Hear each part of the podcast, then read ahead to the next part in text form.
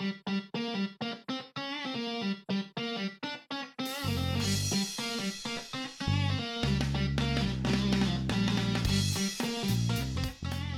様どうもご無沙汰しております、えー、1ヶ月ぐらい空いたのかな、えー、久しぶりのね配信でございますけども。えー、まあなんでこんなに空いたのかっていうとまあまあ梅雨に入りましてね天候がやっぱり良くないのであまりこうバイクに乗る機会がなかったっていうのもあるんですけども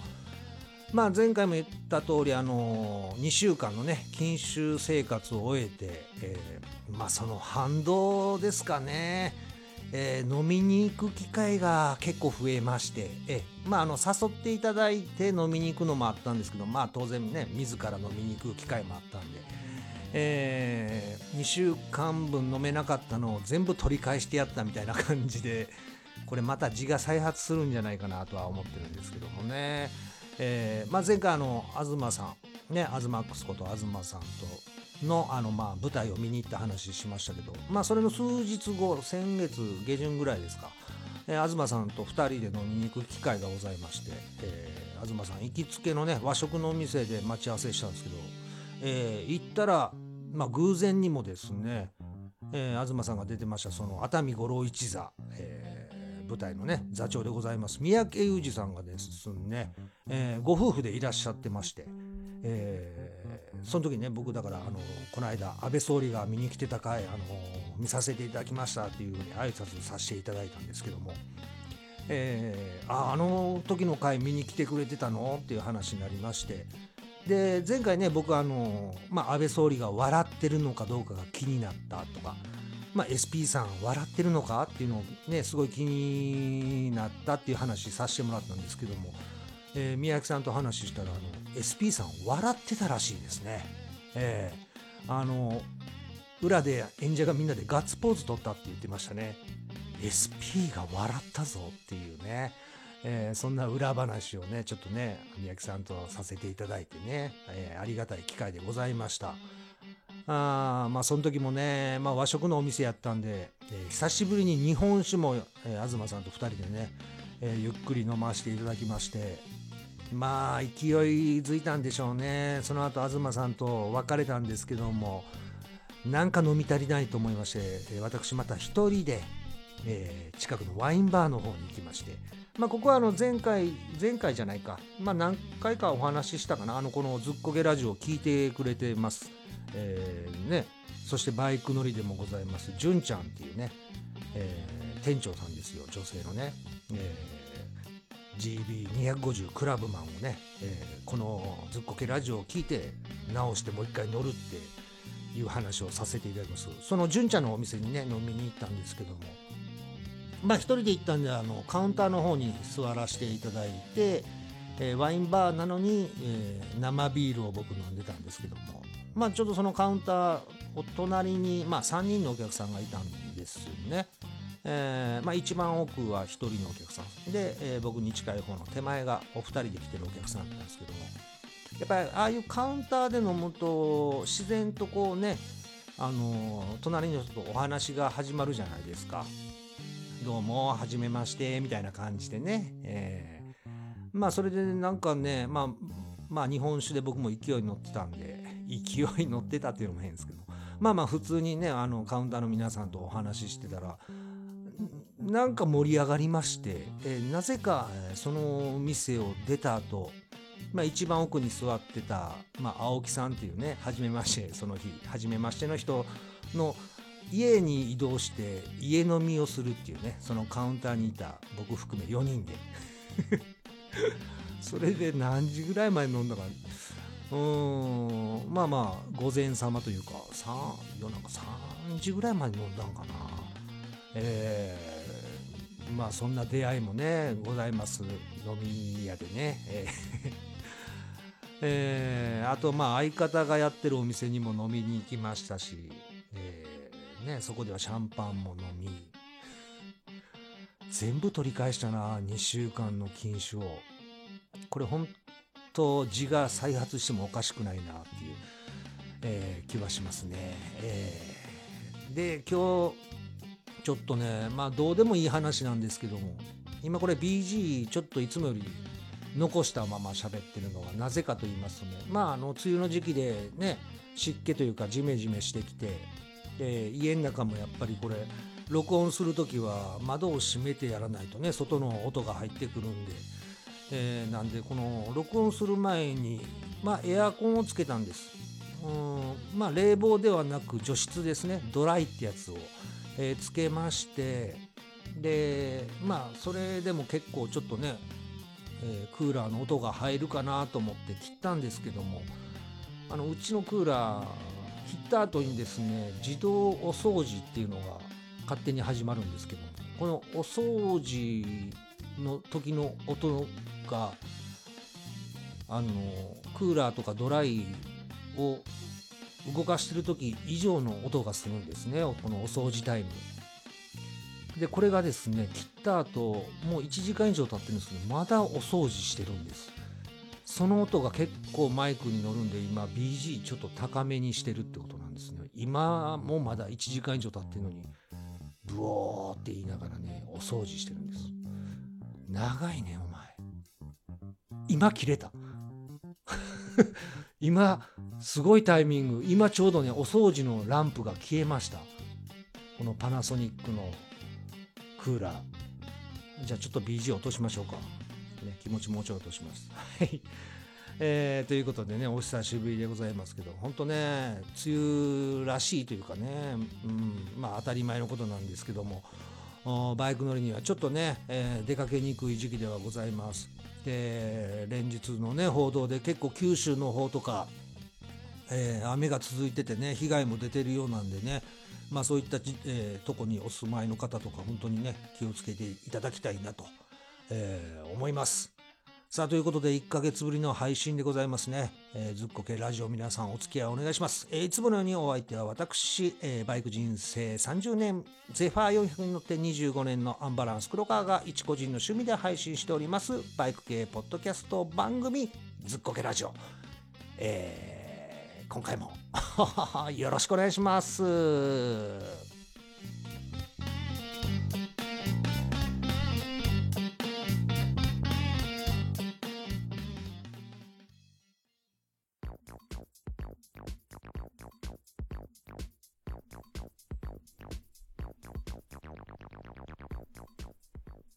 えー、ということでね、12回目ですか、今回配信、えー、よろしくお願いします。まあ、オープニングでも言いました通りね、えー、まあ、飲みに行ってたことが多いんで、まあ、飲みに行くのは大体まあ当然、お休みの前の日に飲みに行ってるわけでございまして、で、飲んで帰ってきてね、えー、次の日起きるのが当然遅くなると。まあ大体昼前ぐらいまでね、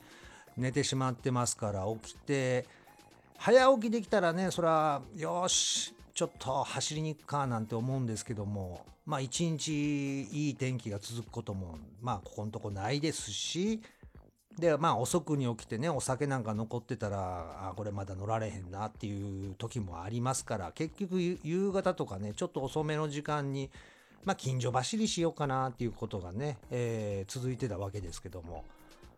まああのね本当すぐ近くにバイクが家の前とかね。まあ僕マンションですけどマンションの、えー、駐車場に止めれてたらいいんですけどね前も言いました通り、えー、うちのマンションはバイク止めるとこがないんで、えー、まあわざわざ自転車に乗って5分ほどかけて駐車場の方に行かないといけないんですけども。まあだから5分かけてそこ行きましてまあそこもねバイクの駐車場というよりかはまあもともと車の駐車場やったと思うんですけどもまあまあとあるそこのマンションの下がね、えー、1階部分が全部、えー、駐車スペースになってましてでそこにバイクが今20台ぐらい止めれるのかな。うん。えー、まあそこに行ってまあ大体皆さんあれですねバイクカバーをつけてますけども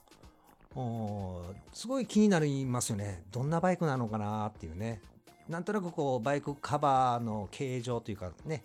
えー、シルエットを見て、あ、これはアメリカンやなとか、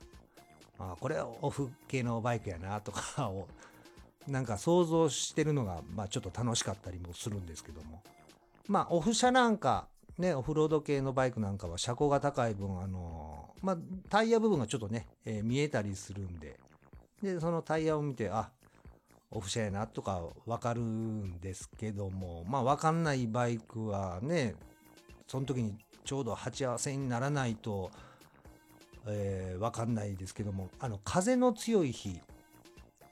あの、バタつき防止のベルトとかつけてないバイクカバーだと、あの、結構めくれ上がってたりするんですね。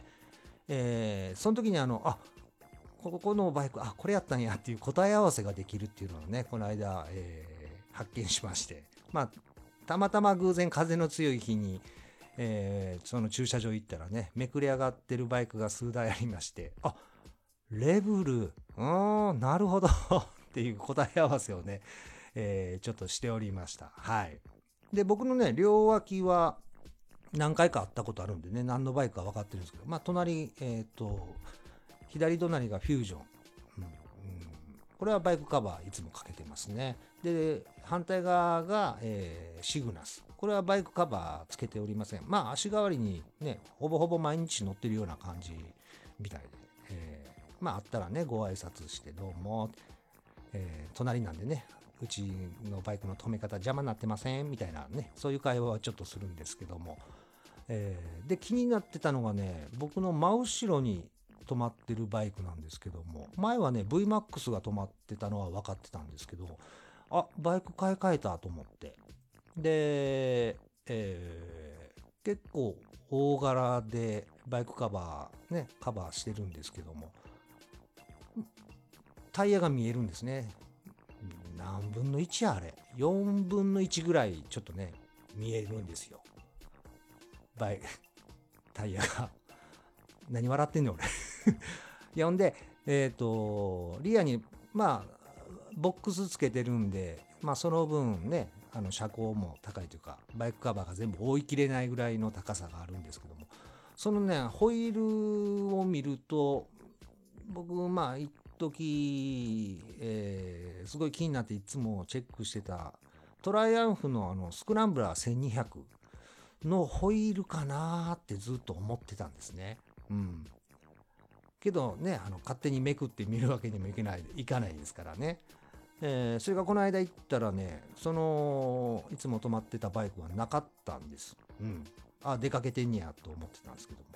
で、まあ僕もバイク乗ろうと思ってね、自分のカバー外して準備してたら、ちょうどそこのバイクが戻ってきたんですね。で、パッと見たら、トライアンフのスクランブラー 1200XC だったんです。正解 なぜか嬉しかったですね。あ、当たってたと思って。で、まあ、そのね、スクランブラー乗ってる方、えー、と、初めて会ったんでね、あ、こんにちはってご挨拶させてもらって、あ、やっぱりスクランブラーやったんですねって僕ちょっとね、話をさせていただいて、えー、いや、気にはなってたんです。ただ、ホイールが見たらひょっとしたらトライアンフのスクランブラー1200かなと思ってたんですっていう話をしたらね、いや、そうなんです。買い替えたんですよっていうのでね、えー、何なんでしょうね。そうやってあの、すごい気になってたとか、いいですねって話をしたら、またがってみます？みたいな流れに大概なりません？俺だけなんですかね。で、またがってみます？みたいな流れになりまして、僕またがしてもらったんですけども、あやっぱり大きいですね。えー、あの、東京モーターサイクルショーでも、あのまたがったんですけどなんかうんまあその時もでかいな大きいなっていう感覚はあったんですけどなんか、うん、そこでまたがとまたさらになんかちょっとでなんかでかいような錯覚ですかね、えー、しまして。でちょうどほら走って帰ってきたとこなんでエンジンからの熱気がね熱がすげえなと思って。あのやっぱり排気量大きいとやっぱあんだけ熱量変わってくるんすかね。いくらねえー、なんだろう空レーダー水レーダーの違いは多少あるのかなどうか分かんないですけどすっごい暑かった股が。はい。で当然ね足はベタつきじゃないですよねちょっとまあつま先何なんですかねあのつま先とか指腹とかなんかたまに言いません？インスピ、えー、インプレとかでね、なんか、だいたい足つきはこれぐらい、かかとちょい浮きとかね。まあ、けどそれは自分がまたがんないと分かんないですもんね。同じ、例えば、あの、170センチのライダーがまたがったらこんな感じっていう、まあ、写真だ、画像とかね、雑誌なんか載ってますけども、足の長さ人それぞれ違うから、うん、これを基準にしていいのかどうか、すごいなんか、曖昧やなと思いながら僕見てたんですけどね、えー、まあ僕がまたがったそのスクランブラー1200に関して言うとつま先腹 まあ全然ねあのどうでもいい話ですけども。ぐらいでしたね。まあ大きかってこれうんかっこいいなっていうのはあの当然なんですけど。うわこれ乗り回すって結構な技量かなっていう感じはしましたね。まあ直線走るだけならいいけど、ね、あれで例えばダートコースを走るとかとか、うわ、これはちょっとでかすぎるなっていうなんか感じを受けましたね。えー、まあその方とまあ10分ぐらいですかね、お話しさせていただいて、えー、まあそういうね、えー、駐車場での出会いもあります。で、僕の隣の隣、シグナスの隣がね、えー、と、鈴木の、えー、DF200E っていうね、これ珍しくないですか？ねまあ言ったら、えー、ジェベル200の派生モデルみたいなやつですね。よりアウトドア志向といいますか、えー、カラーリングはね、迷彩カラー。これは、ね、あの、ノーマルでというか、もともと設定されたカラーリングが迷彩カラー。迷彩でもなんかいろいろあの調べると違う色もあるんですね。なんか緑系だったり、えー、ベージュ系の迷彩カラーがあるんですけど、そこは、あの、その乗ってる方はグリーン系なんですけど、その方とも結構駐車場でね、あの、ちょうど乗るタイミングが一緒やったりね、えー、入れ違いの時があって、よくお話しするんですけども、もうあれもだって20年近く前のバイクなんですけど、すごい綺麗でね、かっこいいですね。多分、その、新車で発売してた当時はあんまり自分の趣味というかね、あんまり興味なかったんですけど、今見ると、ああ、いいな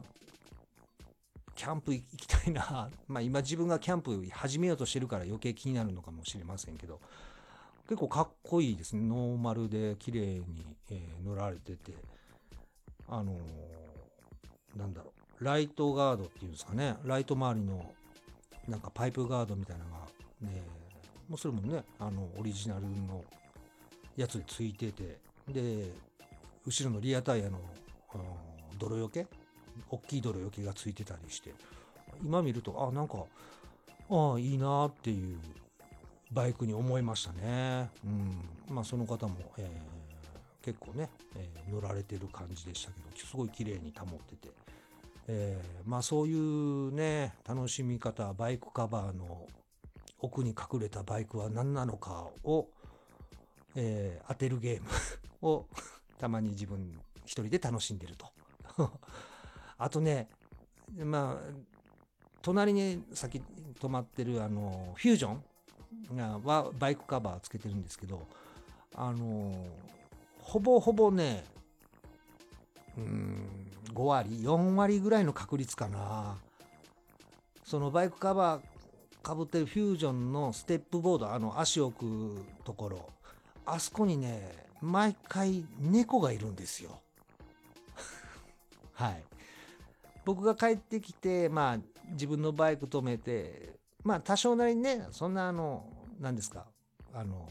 大きくぶつかるじゃないですけど、ちょっと服、自分の服がこう、横のフュージョンのバイクカバーに擦れたりすると、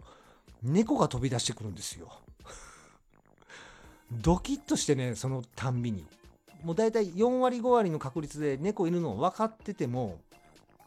やっぱりガサガサガサってこう猫が飛び出てくると、毎回、はっってね、びっくりしてしまうんですよね。あの、まあ、猫にしてみたらちょうどいいスペースなんでしょうね。ああの、風よけにもなって、あの、一人の空間ができるステップボードの部分ね。えー、毎回あそこで驚かされるというね。え皆さんいかがですか？スクーター乗ってる方大丈夫ですか？僕ね以前今止めてる場所じゃなくて、えー、前住んでたマンションはそのマンションの駐輪場にバイク止めててよかったんですけどそこね止めてる時にあのバイクカバーをまあしてなかったりした時、えー、多分多分ですけども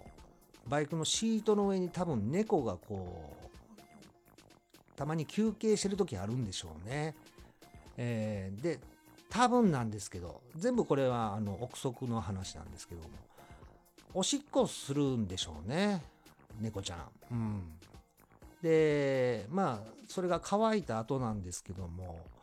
まあ僕知らずにねバイク出してエンジンかけますとエンジンからすごい、えー、猫のおしっこの匂いがこうわーっと上がってくる。ないですか？皆さんそういう経験。多分だからまずシートの上からおしっこしたのかな？それがまあエンジン部分にこうねおしっこがついて、えー、そこにね知らず僕がエンジンかけて熱が加わるとそのおしっこが上昇気流に乗って僕の鼻にツーンとくるということがね、たびたびございましたね。えー、もうそれを教訓に、あの、シートカバーは絶対にしよう、シートカバーじゃないわ、バイクカバーは絶対にしようっていうふうにね、えー、僕の中では思ってるんですけどね。えー、皆さんいかがですか？えー、まあまあ、そんな駐輪場での話がありますけども、で、まあ、本当数日ね、本当天気が悪いんで、本当近所走りしかしてないんですけど、まあ大体僕近所走り、まあ、えー、行くとしたら、まあ二輪館にまず行きまして、で、まあ、ラフロードの川崎店、うん、行って、えー、まあ大田区の方に来て、南海部品とかね、えー、に寄って、って感じでまあ帰ってくるのが多いですかね。まあその店舗でね、いろんなバイク用品だなんだこう見つつ、えー、で、そこにね、乗ってきてるライダーさんのバイクを見つつなんですけど、この間、二輪館行った時にね、えー、僕が止めた後にすぐにね、あの、ハスクバーナの、えー、ビットピレンか、ビットピレン401が入ってきて、僕の隣に止まったんですけども、実際走ってるビットピレーンを見るのが初めてで思わず「わー!」って声が出てしまいまして、えー、で隣の人と目があったんでねいやビットピレーン走ってんの初めて見たんでちょっと、えー、びっくりですみたいな感じでご挨拶させてもらったんですけども。あのー、すごいポジションですね。あのその乗ってる方の姿を見て。で、うわ、結構きつくないですかって思わず聞いたんですけども、えー、その方は、え、っと、前はなんか MT25 乗ってたらしくて、で、つい最近買い替えたんです、みたいな感じで、あの、シートだ、シート高っていうシート高、あれ835ミリとかなんですよね。ゼファーはちなみに確か780ミリか。だから全然高さが違うんですけど。で、まあそこでもうね、あのやっぱり話の流れで「またがってみます?」っていうふうに言われたんで「あいいんですか?」っつってでちょっとまたがしてもらったんですけども、まあ、シート高いまあ高いのは高いんですけどであとまあポジションハンドルがほぼなんかねシートの高さのところにハンドルがある感じ。すごいだから前傾姿勢になってね。うわこれはきついですねって思わず僕言ったんですけども。でその乗ってるね方もあのおっしゃってましたけど先週奥多摩を走りに行ってきたんですっていう話でね、えー、で、1日走ってきたんですけども肩も背中も腰もパンパンになりましたつってねいやなるやろなあのポジションはえー、ね、若けりゃ、まあの、その乗ってる方も、まあ僕よりは若い感じですけど、まあ30半ばとか30前半ぐらいの方やと思うんですけどね。やっぱり MT25 から比べたら、やっぱりポジションはかなりきついですと。ただ面白いですとは言ってましたね。もうすごい少年のような笑顔でね、えー、言われてましたけどね。うん、あれはまああれでポジションきついけど、あ楽しそうやなっていう感じはしました。すごい軽くてね、またがった感じの感想なんで実際走ってないですけどねあれまあけど KTM のねあのデューク390の、まあ、エンジン使ってるからもう面白いエンジンなんでねあの走ったら、まあ、楽しいやろうなとは思いましたけどね、えー、なんかこう話しかけるたびにまたがれるっていうね えーまあ、そういう出会いもございました。で、まあ、これね、あの写そう写真を1枚撮らせてもらったんですけどね、撮っていいですか？つって、ああ、どうぞどうぞって。あれ、またがってる時の撮ってもらったらよかったなと思って。なかなかのポジションでね、えー、まあ結局またがってない普通のね、えー、止まってる状態のピットピレーン撮らせていただきましたけど、まあそれもアップしときましょうか。えー、まあそういうね、えー、各行き行く場所でねそうやった出会い、まあ、ちょっとしたね会話から、えー、またがりますへの流れ。まあ僕の中ではもうこれは定番ですね、えー、皆さんもそういう定番の流れございますでしょうかね、えー、あとですねそう。キャンプに向けてね、えー、着々とこう考えております。とはいうもののね、天気が悪いんで、本当はあの、剣屋さんから頂いたテントを一回ね、まあ、うちのマンションの下で広げたいなとは思うんですけども、ちょっと天気が悪い日が続いて、なかなか広げられないんですけども、うーん、ね、あの、大体の雰囲気広げてこうあこう組み立てりゃいいのかをちょっとねイメージしときたいなっていうのもあるんですけどね、え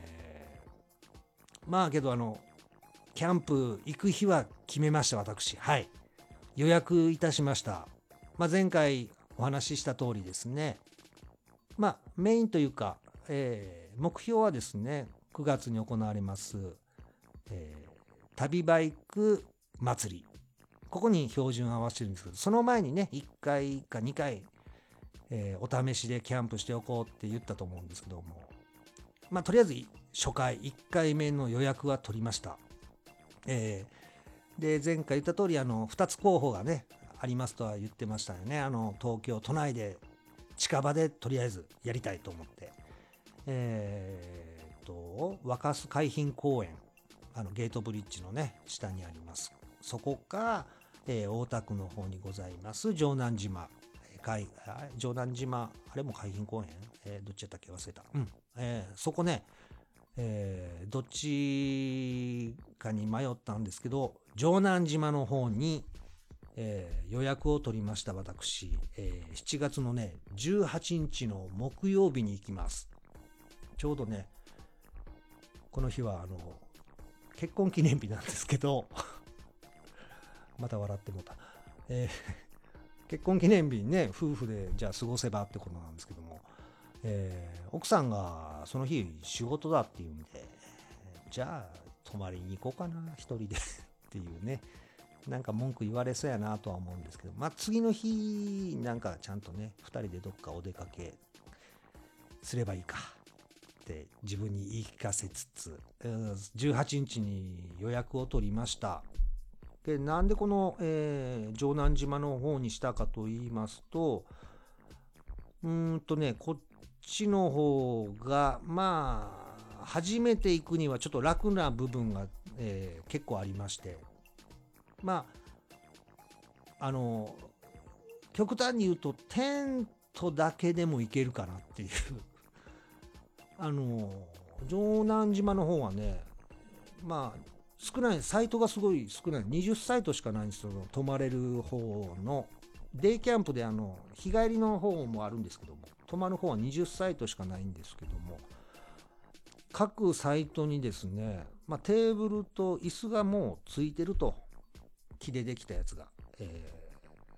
ー、ってことはテーブルと椅子持っていかなくて済むなっていうね、えー、身軽でいけるなっていうのがまず決め手ですね。えー、です。もう一個の言ってたあっち若洲の方はほんと芝生だけで何もないんで多分テーブル台全部持っていかないとね、えー、いけないんで、えー、その分城南島の方が楽やなっていう、えー、で野外炉野外炉っていうんですか？だから火を焚くのも各サイト1個ついてるんですよ。うん。まあこれは使うかどうかちょっと僕中では想定してないんですけどね。新平さんからいただいたあのミニグリルを使おうかなっていう気持ちではいるんですけど、うん、でワンサイトの広さがね100平米を1人で。贅沢ですよね、えー、点約15名って書いてますね。ここをね1人でテント張って初ひと、えー、ソロキャンプを実行しようということですね。えー、まああのー、マイナス点と言いますかシャワーはないですね城南島は。まあただ本当近所で1泊やから家帰って入りゃいいやっていうだけのことなんでまあ1日ぐらいね夜あのまあ浴びなくてもいいかなっていうのもあるのでここにしました。で、まあ、料金も安いですね、やっぱり。これ多分、だから区がやってるからですかね。えー、1泊2日で、えー、大人は600円。うん。えー、で、入場がね、11時からなんで、えー、まあ、早めに行ってね、えー、テント立てて、で、ここの城南島はね、目の前に砂浜があるんです。まあ人工の砂浜なんですけども、そこでね、潮干狩りもできるんですね。うん。あの、まあ自然に、えー、発生してる、別に、なんだろう、巻いてるわけじゃないんで、アサリとか。えー、一応自然にね、あの、アサリとかが取れるらしいんですね。まあ、多分まあ、けどゴールデンウィークとか過ぎてるんで、まあ、そこそこ根こそぎ皆さん取って帰ってると思うんでそんなには取れないんでしょうけど余裕があればテントを立てて、えー、潮干狩りをするっていうねあイベントもできるなっていう。で、まあ、ちょっとその砂浜は釣りはできないんですけどちょっとねえっ、と反対側というかちょっと奥の方に行ったら釣りもできるポイントもあるんですけどそこはなんか海底が岩場らしくて、えー根がかりっていうんですか？あのまあ針が引っかかるとこらしいんでそこはだからまあ釣りするならあのワカスの方がいいんでしょうけどね。えー、まあけど釣り道具持っていくとなると荷物が増えるだけなんで、まあ、今回はもうキャンプテントを建てるっていうのがまず第一の目的なんで、えー、この城南島にしました。ね600円で安いですもんね。で次の日10時まで10時がまあチェックアウトっていうんですか？が600円なんですけど1泊2日でも夜の9時まででも OK なんですね。そそれやと料金がちょっと900円ですけどもね。うん。ってことは全然昼過ぎぐらいまでゆっくりして帰ってもいいと。900円払えばっていうことですね。うん。これ行ってきますね。えー、やっぱりね土日はまあ、若洲も城南島もやっぱりもう全部もう予約取れない状況でしたけど平日なんでね。平日はもうほぼほぼ全部空いてるような状態なんで。えー、ね。うんまあ日にち変えるのもへ OK ですね平日なら全然多少なんだろう急な仕事が入って無理でも、まあ、平日ならどこでも取れるかなっていうね、ありがたいとこでございます。はい。ここに行くということでね、ちょっと、えまた前進ということですね。えー、まあ、だからメインはさっきも言った通り9月のね旅バイク祭りの方なんで、まあ、そこ行く時には当然テーブルだ椅子も用意しないといけないしまあ大型のねシートバッグも揃えないといけないなとは思ってるんですけども今回のこの初回に関してはテント積んでちょっとした、まあ、食材だなんだは、うん、あのリュックでいけるかなっていう甘い考えで今、うん、予定を立てております。はい。まあ間に合え、間に合えばというか、それまでにまあ買おうかなって思えば、まあシートバッグ買ってもいいんですけど、まずはまあちょっとそんなに荷物ななくていけるんで、リュックで行こうかなとは思ってますね。はい。で、ランタンとかね、そういう明かりもいるなっていう話を前回もしたんですけどね、家にありました。あの、スノーピークのね、リトルランプノクターンってやつがございました。えーこれね去年の誕生日の日にねもらってたのをすっかり私忘れておりまして、えーえー近所のねお友達からいただいてたのを思い出しましてあこれ全然使えるなとまあソロキャンプならねそんなめちゃくちゃ明るいのもいらないでしょう。まあこれ位置づけ的なのがまあテーブルランプ的な感じらしいんですけども。まあまあこれで十分かなっていうね。うん。これを使えるから OK かなと。まああとはテント内での照明。これだってまあガスを使うんで野外用なんでね。テントの中ではちょっと使わない方がいいから。テント内はちょっと前も言った通り100均で、えーこの間ダイソー行ってきてねあこれやなっていう感じのその LED のね照明を、うん、これテントにぶら下げられるなっていうのはちょっとね目星はつけてきたんで今度それをちょっとね買いに行こうかなとは思っております、えー着実にね進行しておりますよ。まあうん。まあ事前に一回テントは立てておきたいな立てておきたいというか広げてね組み立てはなんとなくイメージしておきたいんですけどひょっとしたらスケジュール的に本当に18日に初めて組み立てになる可能性大ですね、うん、言ってもあ2週間後か。今日7月4日なんで。うわ2週間後や。やばい。もっとちゃんと用意しないと。っていうことですね。はい。ちょっとね、えー着実に、えー進んでおります。もう組み立てるとことかねもし余裕があればね画像撮っといてまた後で公開しようかなともちょっとね思っておりますけどね、えー一人寂しいソロキャンプいかに楽しむか。余裕があれば潮干狩りして、えー砂を吐き切らないアサリでボンゴレを作るとかね、えーいうのもちょっとね考えたいね。と思っております。はい。まあこれだから次回配信ぐらいはちょうどキャンプ行く直前とかもう行った後になるでしょうからね。またこれはご報告したいと思います。えーねアンバランス黒川初のバイクで行くソロキャンプ進行中でございます。乞うご期待です。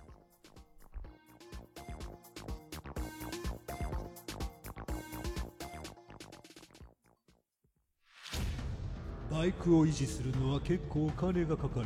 日々のメンテナンス保険など。しかしポッドキャストずっこけラジオを聞くのは無料。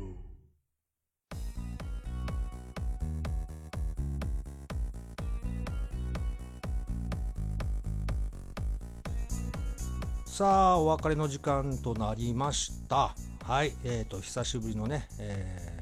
配信でございましたけどね。まあ前半はもうほぼほぼお酒を飲んでましたみたいな話と。